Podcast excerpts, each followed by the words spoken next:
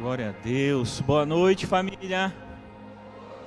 Glória a Deus. Virado.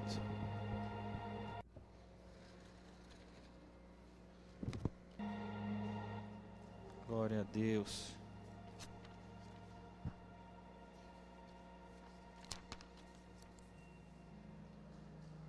Discipulado. Vamos lá. É uma palavra de Deus hoje para as nossas vidas.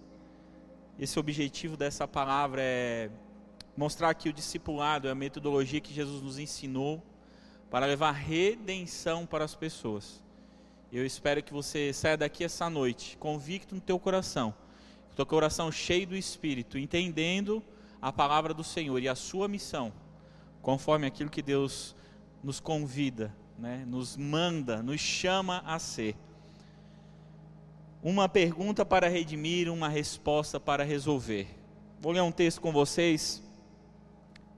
Capítulo 8 de João, versículo 1 diz assim: Jesus voltou ao Monte das Oliveiras, mas na manhã seguinte, bem cedo, estava outra vez no templo. Logo se reuniu uma multidão e ele se sentou e a ensinou. Então os mestres da lei e os fariseus lhe trouxeram uma mulher pega em adultério e a colocaram diante da multidão. Mestre, essa mulher foi pega no ato de adultério, disseram eles a Jesus. A lei de Moisés ordena que ela seja apedrejada. O que o Senhor diz? Procuravam apanhá-lo numa armadilha ao fazê-lo dizer algo que pudessem usar contra ele. Jesus, porém, apenas se inclinou e começou a escrever com o dedo na terra. Eles continuaram a exigir uma resposta, de modo que ele se levantou e disse: Aquele de vocês que nunca pecou, atire a primeira pedra. Então inclinou-se novamente e voltou a escrever na terra. Quando ouviram isso, foram saindo uma, um de cada vez, começando pelos mais velhos, até que só restaram Jesus e a mulher no meio da multidão. Então Jesus se levantou de novo e disse à mulher: Onde estão os seus acusadores? Nenhum deles a condenou? Não, Senhor, respondeu ela. E Jesus disse: Eu também não a condeno. Vá e não peques mais.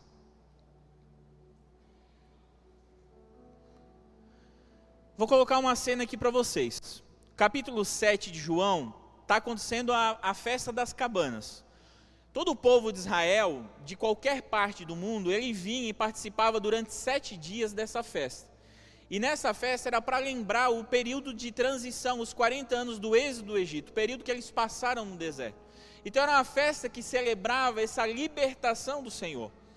E nessa festa, cada família que vinha a Jerusalém, ela precisava montar uma cabana. Ela não poderia dormir em hotel, não poderia dormir em, na casa de alguém. Todas as famílias do povo de Israel precisavam montar uma cabana e dormir ao ar livre mesmo. Era uma cabana até que não tinha teto, ela só tinha lados. Eles precisavam entrar nessa cabana e durante sete dias eles estavam durante essa cabana. E existiam várias festividades durante esses sete dias para que eles se lembrassem daquilo que Deus tinha feito, da libertação que Deus tinha feito na vida deles durante os 40 anos do povo de Israel da travessia no deserto.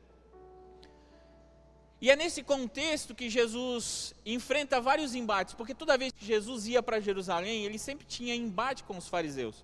Por isso que por muito tempo Jesus passou na Galileia, porque lá existia um povo que queria ouvi-lo. Mas quando ele chegava em Jerusalém, existia um povo que queria confrontá-lo. E nesse contexto, ele chega e diz a célebre frase, né? Quem tem sede, vem a mim e beba. Durante essa festa, no último dia, no dia mais importante. E aí, de novo, com o um embate entre os fariseus, e aí no capítulo 8 desse contexto, entra a história dessa mulher adulta. Uma história muito conhecida, mas muito didática para nos ensinar o discipulado. Muito didática para nos ensinar a relação que Jesus quer que a gente tenha com as pessoas. E essa relação, de alguma maneira, também se chama discipulado. Às vezes a gente torna o discipulado um pouco engessado, um pouco formalizado. Mas Jesus sempre discipulou as pessoas através da vida, do viver cotidiano normal. Então, aqui no capítulo 8, Jesus chega ao templo. E esse templo, ele vai lá no pátio, que era chamado Pátio das Mulheres, o Pátio da Oferta. Porque o templo de Salomão tinha três espaços, e nenhuma mulher poderia entrar nesses três espaços. Mas quando ele foi destruído pela Babilônia, o Herodes construiu outro, e nesse templo construído pelo Herodes existia fora os três espaços, que era o pátio, o interno e o Santo dos Santos, existia mais um pátio alongado. E era nesse pátio que Jesus se sentava na escadaria e começava a ensinar o povo. Que era um pátio que tinha acesso a todo mundo. E como Jesus queria que todas as pessoas pudessem ouvir a sua mensagem, foi nesse pátio que Jesus estava ensinando no começo do capítulo 8. Chama atenção também uma coisa muito é, muito especial de Jesus, né? Porque ele fala que ele foi no Monte das Oliveiras e ele chegou de madrugada no templo. Ou seja, mais uma daquelas vezes que Jesus passou a noite orando e pela manhã ele veio ministrar ao povo. Então, sentado nas escadas ensinando ao povo que passava por causa da festa das cabanas, os fariseus se reúnem para tentar pegar Jesus numa contradição. E eles fazem uma coisa muito triste, porque eles trazem uma mulher pega em ato de adultério. Então é nessa cena, nesse contexto, que eu quero ministrar para vocês hoje, sobre a redenção e sobre a resolução. Porque Jesus ele é o redentor da nossa alma, mas ele não é o resolvedor dos nossos problemas. E às vezes a gente pensa que Cristo é o resolvedor dos nossos problemas. E a gente traz um monte de problema para ele, como se ele fosse obrigado a resolver. Mas ele redime a nossa alma e às vezes não resolve todos os nossos problemas. E às vezes a gente busca o contrário. Então, o que é redimir, Neto? É trazer iluminação ao teu entendimento. Redimir é iluminar os olhos do teu entendimento, como diz o capítulo 1 de Efésios, é trazer luz, é fazer com que você entenda coisas que antes você não entendia. E resolver problemas você sabe muito bem. Então, às vezes você é, é redentivo e às vezes você é resolutivo. Você está com um problema, você está com uma dor, você está com uma dor de cabeça. Você foi na farmácia e comprou um paracetamol. Você comprou, tomou e a dor passou. Você foi resolutivo. Um problema foi resolvido. Mas pode ser que amanhã aconteça de novo, ok? o que, você vai fazer? Você vai ter que voltar à farmácia e comprar mais um novo remédio. Então você não foi redimido. O seu problema, a sua situação não foi redimida. Ela foi resolvida. E o Senhor, Ele deseja, Ele não deseja resolver um problema hoje para que amanhã apareça outro. Ele deseja transformar o nosso modo de pensar. E tudo que Jesus fazia e falava tinha esse intuito, tinha esse objetivo de trazer uma redenção ao pensamento de trazer uma iluminação à forma de pensar, assim como diz o apóstolo Paulo: transformai-vos pela renovação da vossa mente. Então, quando a gente fala de uma resolução de problemas, geralmente ela muda algumas coisas na nossa vida. Mas quando a gente fala de uma redenção, ela transforma algumas coisas da nossa vida. E quando você é redimido em algumas áreas da tua vida, as coisas nunca voltam a ser como elas eram. Porque não foi uma simples resolução de um problema. Eu gosto sempre de dar um exemplo muito claro que às vezes a gente vive, que é assim, às vezes chega final do mês, chega dia 1, dia 2, dia 3, você tem que pagar o cartão de crédito, e aí você está desesperado. Porque você percebe que a conta do cartão de crédito está maior do que o teu salário. Isso é um problema. E às vezes você vai orar para Deus para que Deus resolva esse problema. Mas Deus não está interessado em resolver esse problema. Você pode falar para ele, você pode jogar, né, tirar a ansiedade do teu coração por causa disso, mas não é esse problema, porque o problema na verdade não está aí. O problema está na tua mentalidade financeira, na forma como você encara o dinheiro. Então, às vezes, no nosso relacionamento com Deus, a gente acha que Deus é um resolvedor de problemas. E se você achar que Deus é um resolvedor de problemas, você vai achar que você é um resolvedor de problemas. Então, a maneira como nós vemos Cristo é a maneira como nós vamos traduzi-lo para outras pessoas. Então, Deus nos chama a ser redentivos, ou seja, a transformar a nossa maneira de pensar em todas as coisas. E é certo que Jesus já morreu na cruz e redimiu a nossa alma do inferno. Ou seja, ele nos salvou do inferno. Mas durante a nossa vida, nós precisamos ser redimidos em muitas outras áreas que às vezes ainda agem ainda existem pensamentos escravos no nosso coração. Então, quando eu vivo para resolver problemas, eu tenho uma mentalidade de escravo. Quando eu vivo para redimir, eu tenho uma mentalidade de filho. Então, um filho, ele, ele tem uma missão, ele tem um trabalho, ele deseja redimir. Mas um escravo, ele quer prestar um serviço para ver uma recompensa. E a ideia dele é resolver um problema, e a cada problema resolvido, ele se alegra. Mas a questão é que muitos problemas da sua vida não vão ser resolvidos. Por que, Neto? Por que, que muitas vezes o problema não vai ser resolvido? Porque às vezes não são problemas que você tem. Porque às vezes você precisa de uma nova perspectiva, Deus precisa fazer você olhar a vida de uma nova maneira e perceber que na verdade aquilo que você chama de problema nem é problema assim. Então a redenção, ela traz transformação à nossa mentalidade, gerando esperança e nos tornando filhos. A redenção não muda necessariamente as circunstâncias, mas as perspectivas. Então Jesus deseja mudar a nossa perspectiva, fazer com que nós pensamos de outras maneiras, de maneiras transformadas na nossa vida. E essas maneiras transformadas pela redenção que ele faz na nossa vida, nós vamos transmitir para outras pessoas através do que? De um discipulado. Então, muitas vezes a gente pensa que a igreja chegou no mundo para resolver os problemas do mundo. E aí a gente procura problemas do mundo para resolver, mas a igreja não está no mundo para resolver os problemas do mundo, mas para redimi-lo. Porque as pessoas não podem ter esperança numa coisa que resolveu hoje, elas precisam ter esperança que um dia Jesus irá voltar e resolver tudo de uma vez só. Porque é uma esperança mais sublime para a nossa vida. O apóstolo Paulo ele diz isso, ele diz: aqueles que esperam apenas nessa vida, eles são os mais miseráveis de todos os homens. Então, quando o nosso coração é cheio de redenção, a gente começa a olhar a vida de uma perspectiva muito diferente. E é essa perspectiva que Jesus estava tendo nesse momento. Nessa cena com a mulher pega em adultério, com os fariseus, com o povo. Essa ideia que Jesus estava trazendo no momento não de uma resolução de problemas, mas uma redenção da alma. Porque redenção pode gerar resolução, mas resolução não pode gerar redenção. Então, às vezes, a gente é ávido por resolver os nossos problemas. Eu estou. Faz três anos que eu ministrei na Conferência Apaixonados. E, e eu falei sobre a minha casa, né? Que eu ia construir. E agora ela vai começar a ser construída. E às vezes a gente tem um. Às vezes a ansiedade quer vir no meu coração, né? Já passou três anos, né? Quem aguentou três anos só na, na, na, na possibilidade, no sonho que não era alcançável. E às vezes a ansiedade quer bater no meu coração como quem quer ver o primeiro tijolo posto para acreditar que verdadeiramente está lá. Mas aí eu me lembro que a casa não é uma re resolução de um problema meu, porque na verdade eu não estou com problema. Eu moro de aluguel, mas aluguel não é um problema. Todos os dias pela manhã eu agradeço a Deus pelo conforto que eu tenho dentro do meu apartamento.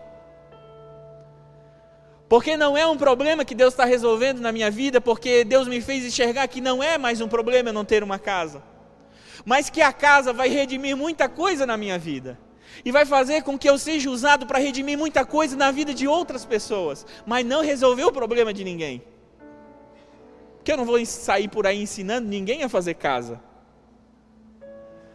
Mas aquilo que Deus vai fazendo na minha vida gera uma esperança na vida de outras pessoas não a resolução de um problema.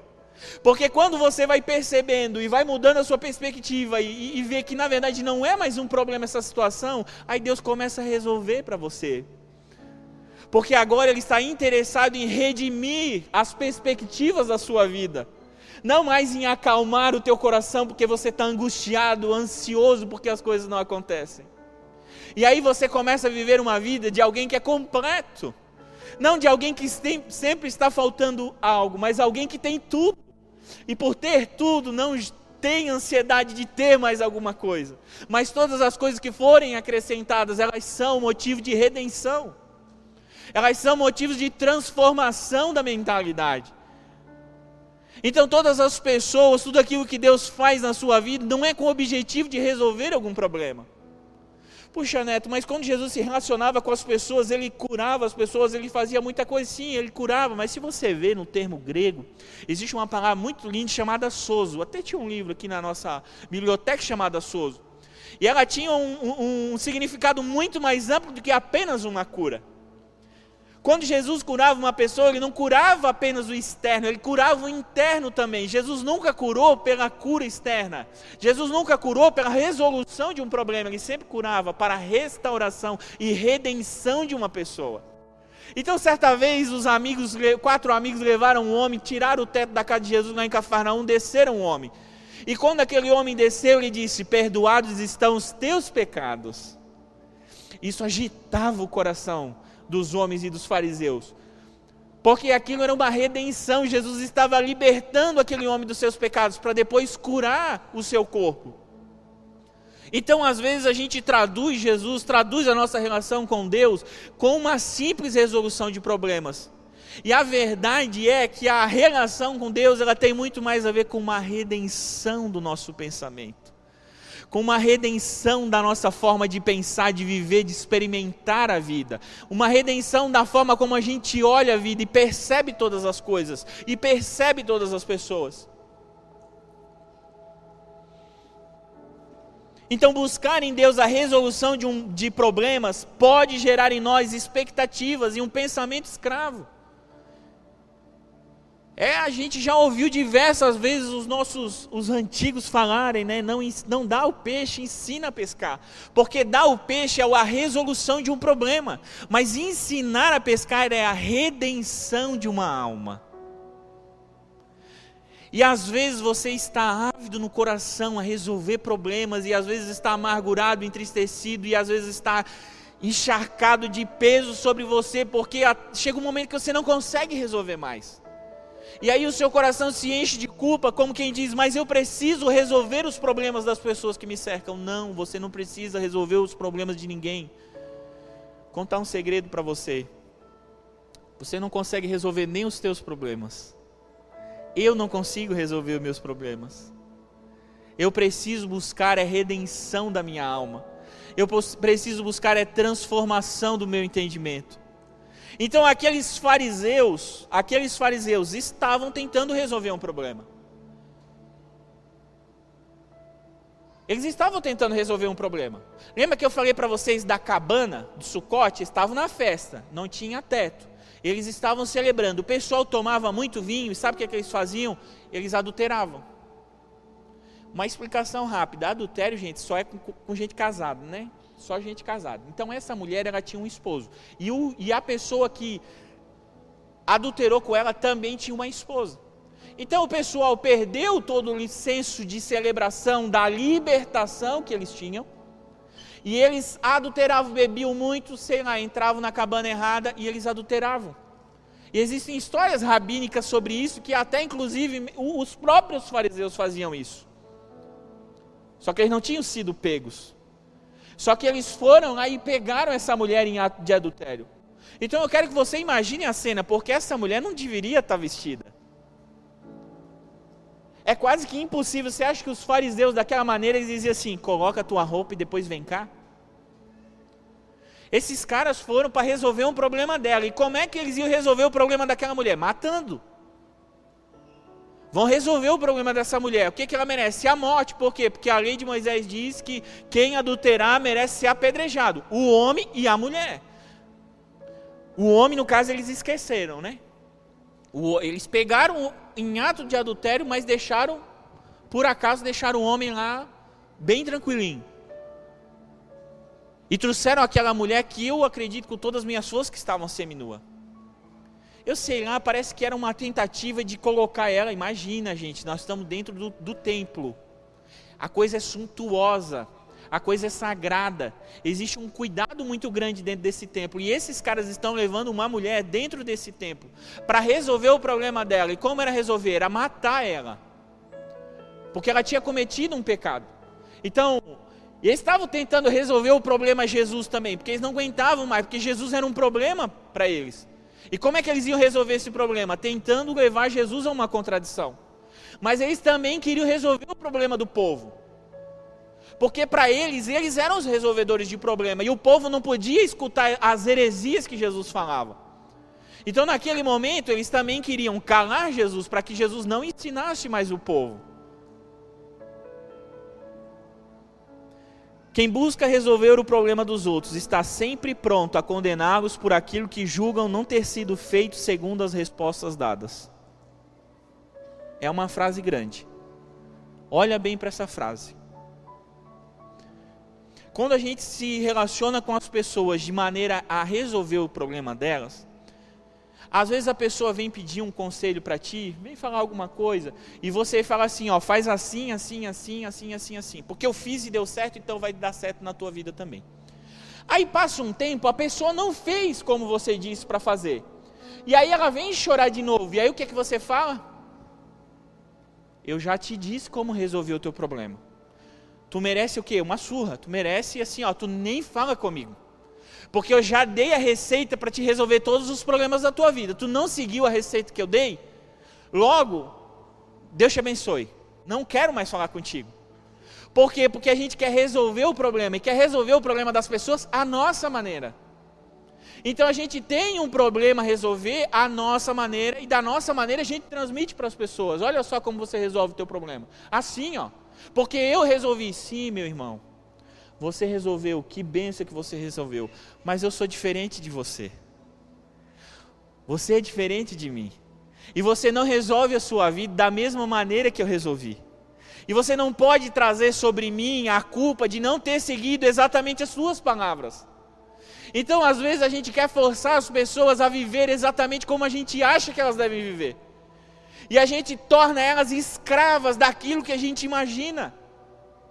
Então os fariseus, eles queriam escravizar todo mundo de acordo com aquilo que eles achavam que deveriam ser feito. Então eles chegavam para Jesus e falavam: "Mestre, os teus discípulos, eles tomam água e não limpam as mãos. Os teus discípulos, eles têm a, a capacidade de tomar água e não limpar a mão. Isso é errado. Os teus discípulos devem fazer aquilo que a gente faz. Eles devem resolver problemas da mesma maneira que a gente faz. Isso traz um peso sobre o nosso coração. Por quê? Porque a gente ditou uma solução para as pessoas. E aí, se as pessoas não resolverem seus problemas, o que a gente faz? Carrega uma culpa. Mas é uma culpa que Deus não quer no nosso coração, porque Deus não nos chamou para resolver o problema das pessoas. É uma culpa que não faz sentido na relação. É uma culpa que não, não deveria estar. Por quê? Porque você não deveria, você não foi chamado para isso. E essa é uma palavra de libertação para o teu coração. Os problemas do mundo não estão sobre você. Na sua casa, os problemas da sua casa não estão sobre você. Você precisa colocar eles aos pés de Jesus e atrair de Jesus a redenção da sua alma, para que você lide com as pessoas de maneira redentiva, não de maneira a dizer como elas devem se comportar, mas de maneiras a, a fazê-las enxergar aquilo que elas precisam do interior delas a fazer. Eu não sei se você já percebeu quando você conversa com as pessoas, geralmente aquilo que você fala para ela, ela já sabia. Ah, mas isso eu já sei. É óbvio que já sabe, gente, porque a gente, na verdade, é, não, não, não, a gente não é burro. A gente sabe como resolver a maioria dos nossos problemas. Mas às vezes a gente precisa de um encorajamento, não de uma repetição de dogmas, mas de um encorajamento, de uma redenção, de alguém que nos ouça e não nos julgue no nosso erro. De alguém que consiga nos ouvir pela quinquagésima vez sem julgar o nosso coração. Como quem diz: Eu te entendo. Eu te entendo. Isso é ser um sacerdote, isso é levar redenção, isso é ser igual a Jesus, é isso, é para isso que Jesus nos chama para ouvir pela décima vez a mesma coisa e olhar para a pessoa e dizer: Eu te entendo, o Senhor vai te ajudar, que o Senhor te ilumine para sair dessa. Nem precisa dar mais conselho, gente. A relação discipulado às vezes é muito mais fácil do que a gente imagina. Já viu como às vezes você pensa que não pode discipular ninguém? Porque você diz assim: Ó, oh, meu Deus, eu não entendo nada, como que eu vou discipular as pessoas? Mas não precisa entender tudo da Bíblia para discipular as pessoas. Precisa levar uma palavra, um ouvido de redenção. E redenção é muito mais ouvido que falar. Quando a gente quer resolver logo o problema da pessoa para ela sair da nossa frente, a gente fala. Quando a gente tem empatia de Jesus para ouvi-la, para redimi-la, a gente ouve. Então, aquelas pessoas, aquela cena com Jesus, estava todo mundo querendo falar. E quando estava todo mundo querendo falar, sabe o que Jesus fez? Ele já estava sentado. Ele começou a escrever na areia. Ele abriu bem os seus ouvidos, fechou os seus olhos. Ele não mirou nos olhos daquelas pessoas. Ele não mirou nem nos olhos dos fariseus. Porque de alguma maneira ele ainda queria redimir o coração daqueles fariseus. Então, quando ele, ele, ele, ele se senta e ele se inclina e começa a escrever, e os fariseus vão importunando ele. E mais uma vez eles importunam ele. Para quê? Para que ele dê uma resposta para eles. E aí Jesus se levanta e fala: aquele que não tem pecado, atire a primeira pedra. Ou seja, você está insistindo tanto por uma resposta nessa situação, que eu vou te dar uma resposta. Aquele que não tem pecado, atire a primeira pedra. E ele dá essa resposta e ele se senta novamente e ele começa a escrever novamente na areia. Como quem diz: Eu falei, agora vocês comecem a pensar. Agora vocês comecem a analisar. Agora deixe que a redenção aconteça no coração de vocês. Mas aqueles homens eram ressentidos. Eles eram ressentidos, eles não estavam ali por uma redenção. Eles estavam ali para resolver um problema. E eles queriam resolver esse problema de toda maneira. E é muito interessante porque quando os fariseus saem ali da cena, eles saem em ordem é, de idade. Ô gente, você leva um impacto desse de Jesus, uma resposta dessa de Jesus. Você pensou assim, agora a gente pegou Jesus, porque se Jesus dissesse apedreja, a multidão ia desandar com Jesus. Né? Você vai falar assim, não, apedreja, a lei mandou apedreja. Mas se ele diz, olha, não apedreja a mulher, os fariseus iam condená-lo por blasfêmia, e ele seria preso, porque ele estava dentro do templo. E eles iam prender ele logo ali e levar para a cadeia. Então Jesus não estava preocupado em resolver nenhum dos dois problemas. Mas aqueles fariseus tinham uma mentalidade de escravo e eles queriam resolver problemas. Então eles olharam as circunstâncias e queriam resolver problemas. E às vezes na tua vida tá, tu só enxerga problema e está querendo de toda maneira resolver o problema da tua vida.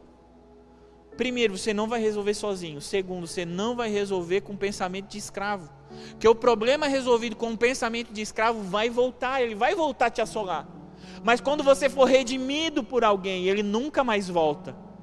Porque é um problema redimido, ele passa a nem ser mais um problema, porque você foi transformado.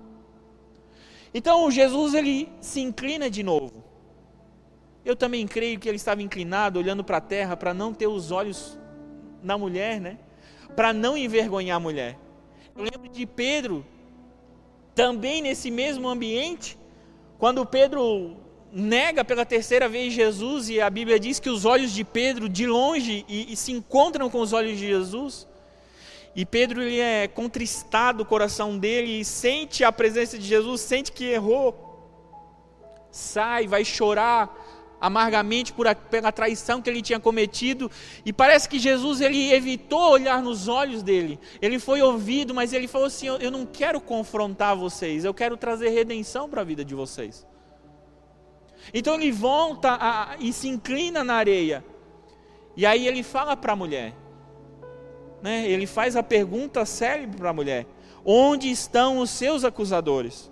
Então Jesus dá uma resposta aos fariseus, mas faz uma pergunta para a mulher: Onde estão os seus acusadores? Nenhum deles a condenou?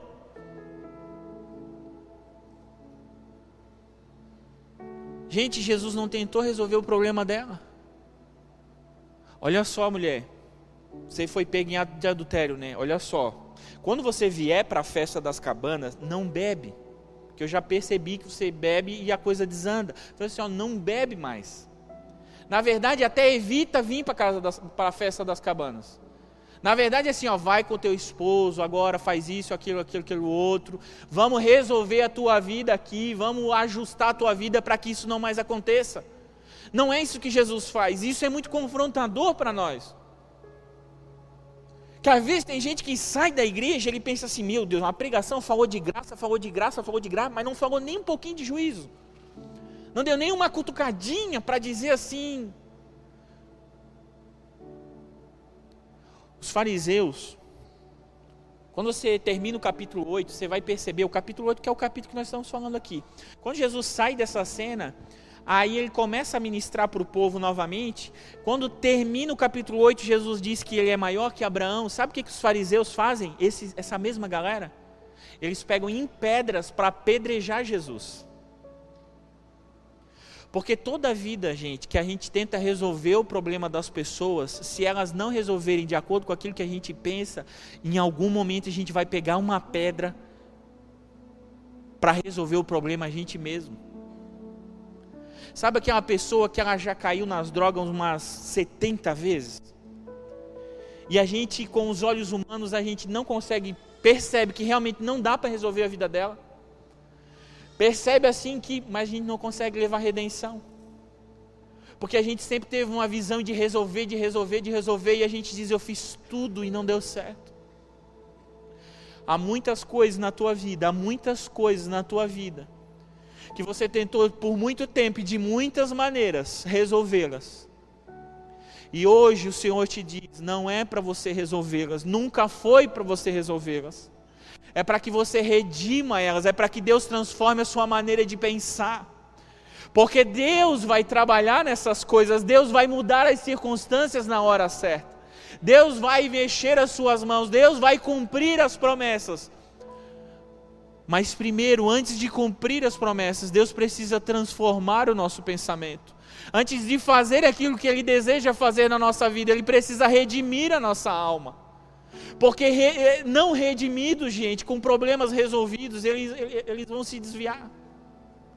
Quando o povo de Israel resolveu o seu problema e entrou na terra prometida, eles não eram redimidos, eles ainda tinham uma mentalidade escrava.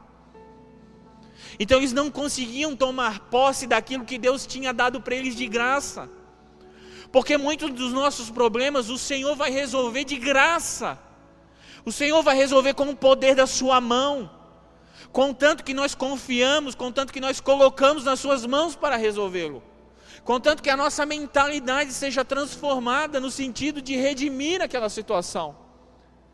No sentido de perceber assim como Jó, que no meio de todo o seu problema ele diz: Eu sei que o meu redentor vive. Então, quando Jó começou a entender que Deus queria levar ele a um estágio de redenção, Jó era um homem que oferecia sacrifício para os filhos antes deles pecarem. Antes dos seus filhos fazerem uma festa e provavelmente, possivelmente pecarem, Jó já estava oferecendo um sacrifício a Deus. Era um homem íntegro, reto, que se desviava do mal e resolvia os seus problemas. Mas Deus colocou Jó num ponto em que era irresolvível, não era possível que ele resolvesse. E aquele momento era para que Deus trouxesse uma redenção ao coração de Jó. Então, chegou no meio do seu, do, da sua aprovação, ele fala: Eu sei que o meu redentor vive. No final, a Bíblia diz que Deus mudou a situação de Jó quando ele começou a orar pelos seus amigos. Os amigos de Jó chegaram para ele e todos os amigos tinham alguma forma de resolver o problema de Jó. Olha, eu acho que isso aí na tua vida você devia fazer assim assim. Você devia mudar isso, isso, aquilo. Daí a tua vida vai para frente. Ó, oh, sabe por que está acontecendo na tua vida? É o pecado. É o pecado na tua vida, Jó. É por isso que você está sofrendo o que você está sofrendo. Então todo mundo tinha uma maneira de resolver os problemas de Jó. Mas quando Deus transformou a sua mentalidade, ele compreendeu. Ele orou pelos seus amigos, ele redimiu os seus amigos. Jó precisava de um amigo que o escutasse, e todos os seus amigos não paravam de falar.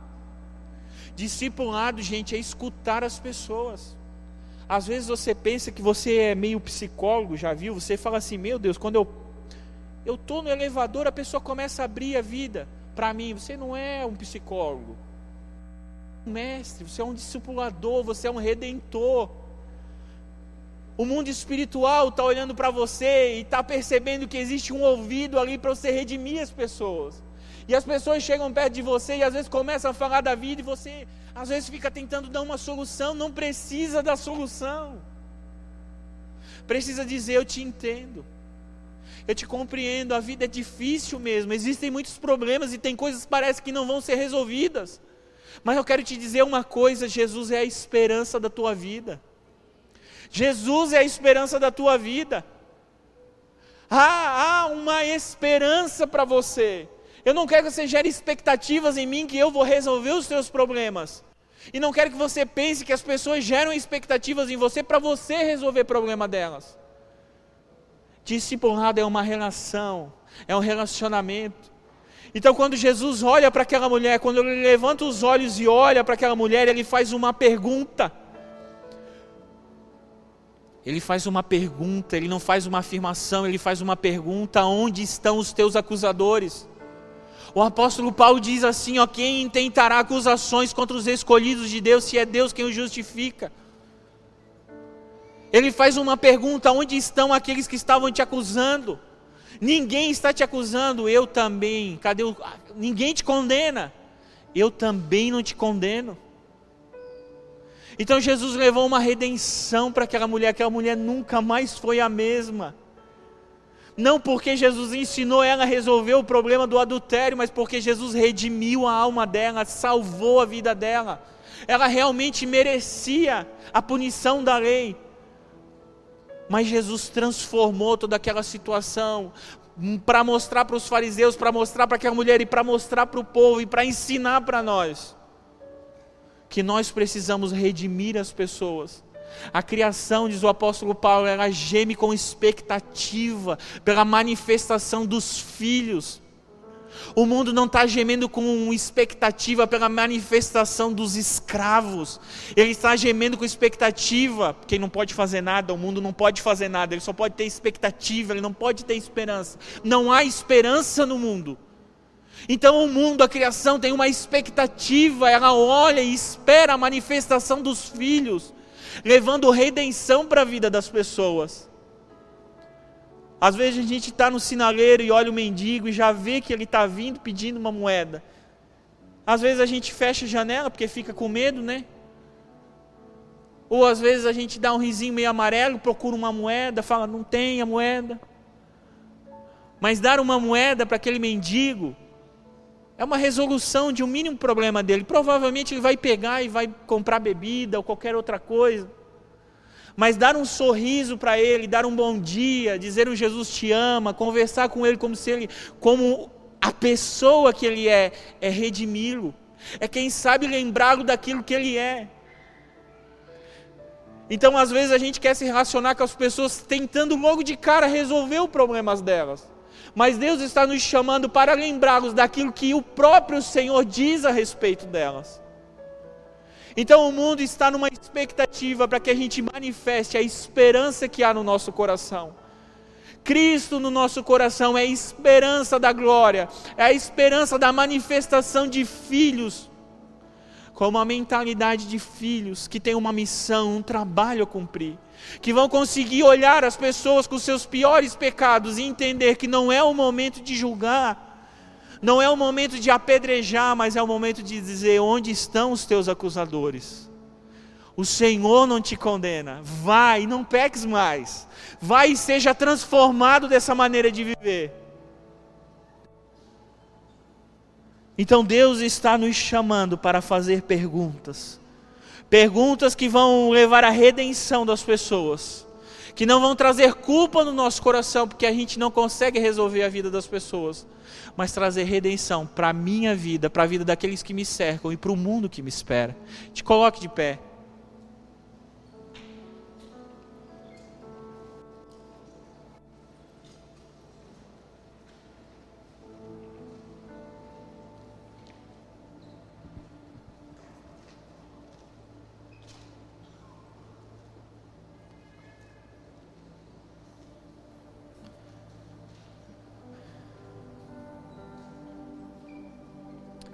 Senhor está chamando filhos. O Senhor não precisa de escravos. O Senhor precisa de filhos maduros. Jesus precisa de irmãos maduros que levem redenção para a vida das pessoas, que levem a palavra dele, que levem um ouvido amigo, que levem o discipulado à maneira de Jesus, não à maneira dos fariseus. Que leve transformação para as pessoas, tirando o fardo pesado que elas carregavam, entregando o fardo leve de Jesus. Feche teus olhos.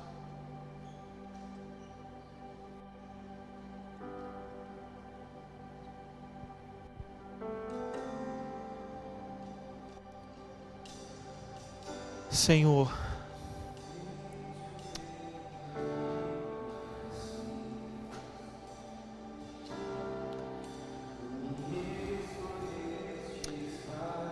Transforma a nossa mentalidade, Jesus. Transforma a nossa mentalidade. Transforma a nossa mentalidade, Senhor.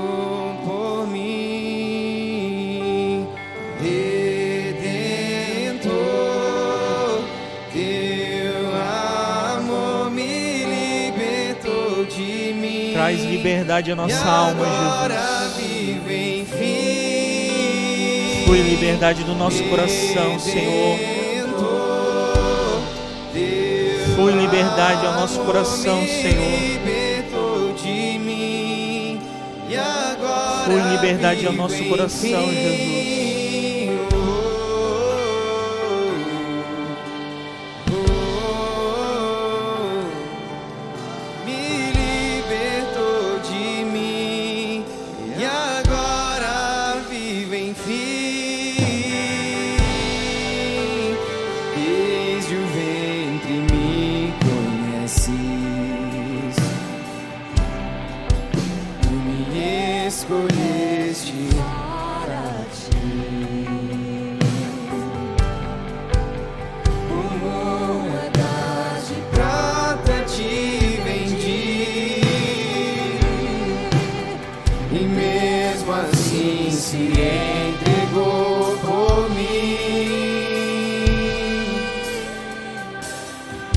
God.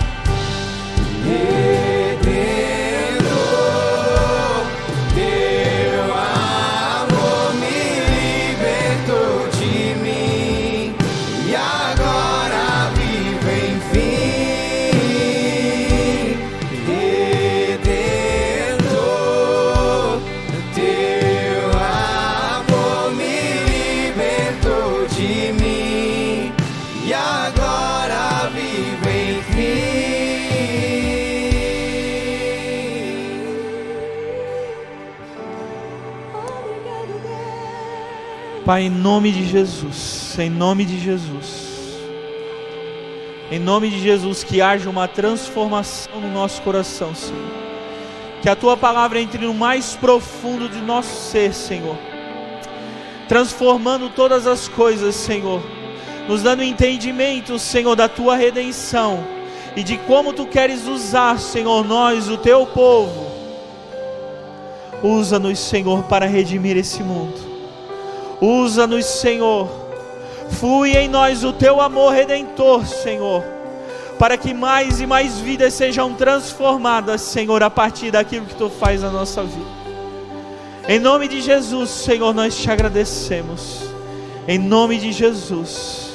Em nome de Jesus. Em nome de Jesus. Ele levou mas ao terceiro dia ele ressuscitou. A culpa Vamos, igreja, declare. Se você puder, erga suas mãos e diga isso.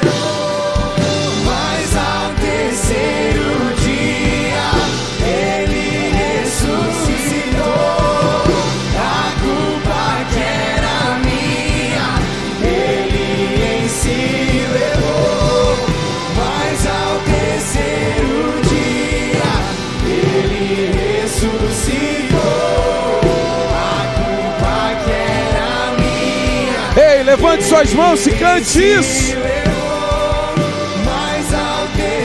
Entenda, entenda o que você está cantando agora.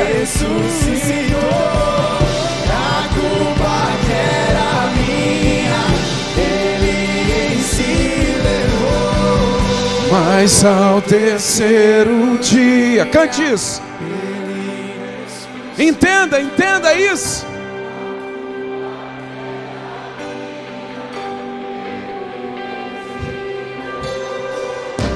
Mas ao terceiro dia, ele ressuscitou. Ei, entenda, entenda isso.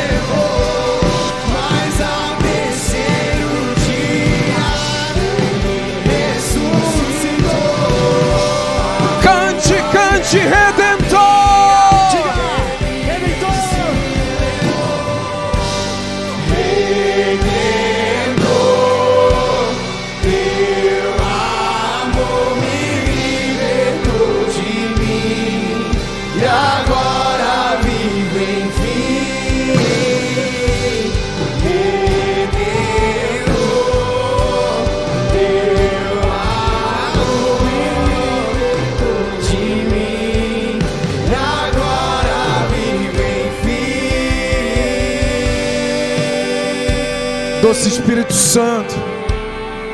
Ah, como nós celebramos a tua presença.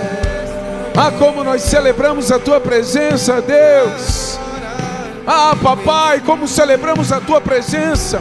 Como celebramos a tua palavra, vida, entrando e cortando, Senhor Deus, os nossos corações.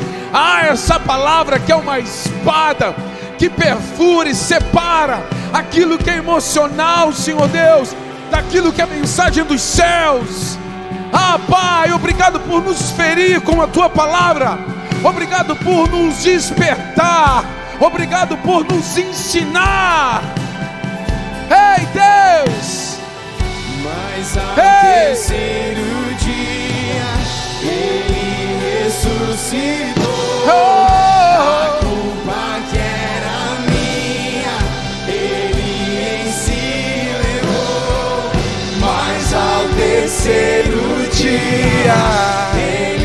E o véu se rasgou de cima a baixo, e nós fomos redimidos.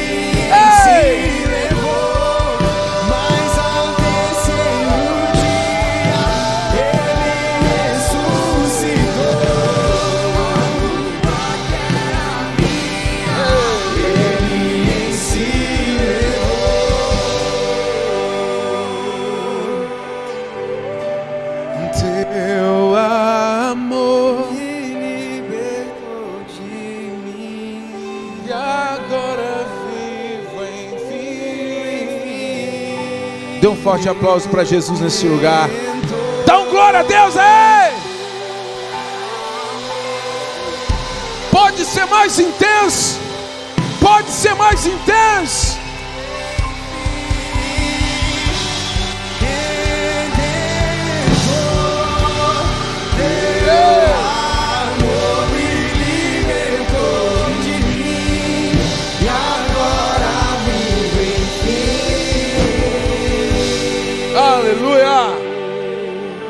Glória a Deus! Aleluia! Alguém aí trabalha amanhã cedo?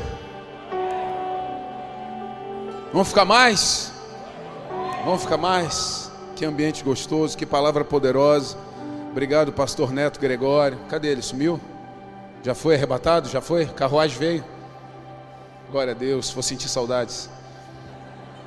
Palavra poderosa. Pastor Neto sempre vindo e calibrando as nossas vidas, né?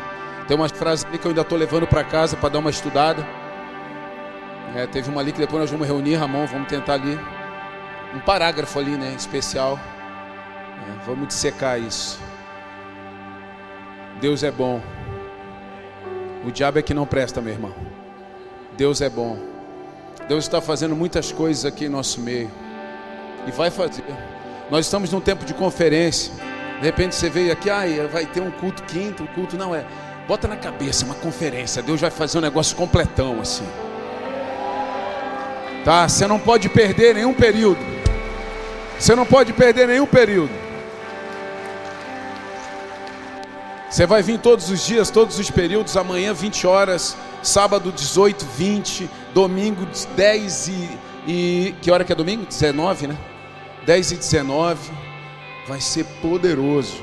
Vai ser poderoso tudo aquilo que Deus vai fazer. Já começou com poder aqui com Luiz Guilherme. Meu Deus do céu, que homem é esse? Que fogo é esse, Ângelo? Meu Deus. Pensei que ele já ia atacar aqui, já pregar e já fazer tudo. E tava bom, hein? Tava bom. Querido, prepare-se para essa jornada de quinta até domingo. Tá? Deixa o bailinho de lado aí, você que estava pensando em ir para o bailinho. E vem aqui porque Deus vai fazer muitas coisas aqui nesse lugar. Vai disparar novas realidades aqui nesses dias. Amém? Quem crê nisso aí? Vai disparar novas realidades aqui nesses dias.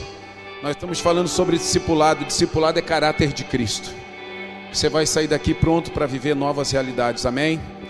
Amanhã nós voltamos, nos encontramos aqui a partir das 20 horas. Levante sua mão onde você está aí. Eu quero orar e abençoar a tua vida, a tua casa, para que amanhã você esteja aqui para um tempo sobrenatural. Pai, eu abençoo a vida desses homens e mulheres, abençoo suas casas, abençoo suas famílias e declaro, ó Deus, que possam viver do melhor das tuas mãos. Senhor Deus, que o tema, Senhor Deus, dessa conferência venha ser impregnado, Senhor Deus, em nossa vida, para que nós possamos viver os valores dos céus na terra. Eis-nos aqui, usa-nos, Senhor, usa-me a mim. Quem crê diz amém.